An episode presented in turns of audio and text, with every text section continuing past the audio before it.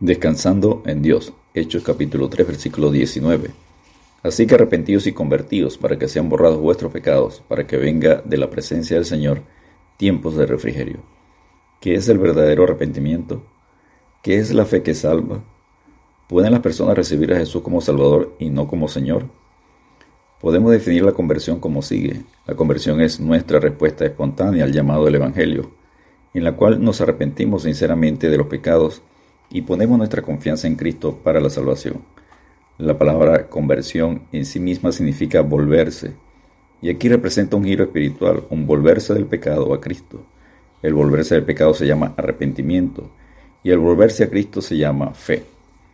Número uno, la fe verdadera que salva incluye conocimiento, aprobación y confianza personal.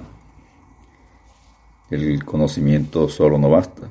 La fe personal que salva según enseñan las escrituras, incluye más que solo conocimiento. Es necesario que tengamos algún conocimiento de quién es Cristo y lo que Él ha hecho, porque como podemos creer en aquel de quien no hemos oído, enseña Romanos 10:14, las personas pueden conocer sobre los hechos de Jesucristo, su muerte y resurrección, y no aceptarlos. Quienes, habiendo entendido el juicio de Dios, que los que practican tales cosas son dignos de muerte, no solo las que lo hacen, sino que también se complacen con los que la practican según Romanos 1.32. Incluso los demonios saben quién es Dios y saben los hechos de la vida y obras salvadoras de Jesús, porque Santiago dice, ¿tú crees que hay un solo Dios? Magnífico. También los demonios lo creen y tiemblan, según Santiago 2.19. Número 2. El conocimiento y la aprobación no bastan. Solo saber los hechos y aprobarlos o convenir en que son verdad no basta. Nicodemo sabía que Jesús había venido de Dios, porque leemos que le dijo, Rabí, Sabemos que eres un maestro que ha venido de parte de Dios, porque nadie podría hacer las señales que tú haces si Dios no estuviera con él, según Juan 3.2. Pero por sí solo no significa que Nicodemo tenía la fe que salva, porque todavía le faltaba poner su confianza en Cristo en cuanto a la salvación.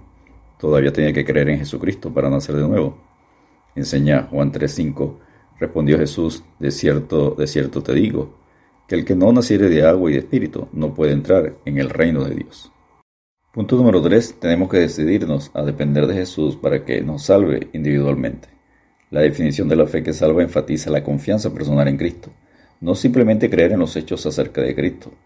Al hacer esto pasa de ser observador, interesado en los hechos de la salvación y en la enseñanza de la Biblia, a ser persona que entra en una nueva relación con Jesucristo como persona viva. Podemos por consiguiente definir la fe que salva de la siguiente manera. La fe que salva es confiar en Jesucristo como persona viva en cuanto al perdón de pecados y la vida eterna con Dios.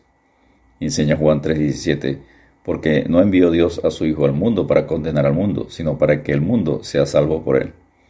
Debido a que la fe que salva, según la Biblia, incluye esta confianza personal, confiar es una palabra mejor en la cultura contemporánea que la palabra fe o creer. Esto se debe a que podemos creer que algo es verdad sin ningún compromiso ni dependencia de por medio. Tal como recibiríamos a un visitante en casa, Juan habla de recibir a Cristo. Mas a todos los que le recibieron, a los que creen en su nombre, les dio potestad de ser hechos hijos de Dios, según Juan, 1.12. Jesucristo define venir a Él como obediencia, confianza, compromiso y creer en Él en fe, según Juan 6.35. Jesús les dijo, yo soy el pan de vida, el que a mí viene nunca tendrá hambre, y el que en mí cree no tendrá sed jamás. Enseña también Jesucristo, venid a mí todos los que estáis trabajados y cargados, y yo os haré descansar.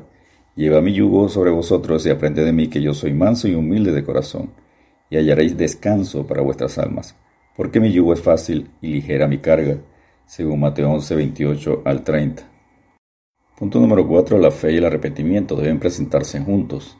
El arrepentimiento es tristeza de corazón por el pecado, renuncia al pecado y propósito sincero de olvidarlo y andar en obediencia a Cristo.